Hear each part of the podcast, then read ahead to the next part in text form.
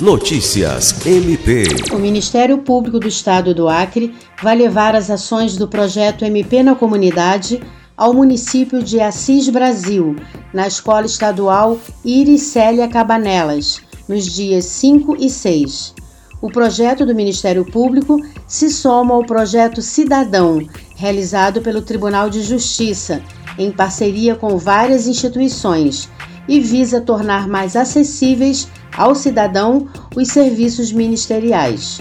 O MP vai montar toda a estrutura do Núcleo de Apoio e Atendimento Psicossocial na Terra, do Centro de Atendimento à Vítima CAVE e do Núcleo Permanente de Incentivo à Autocomposição, na Paz.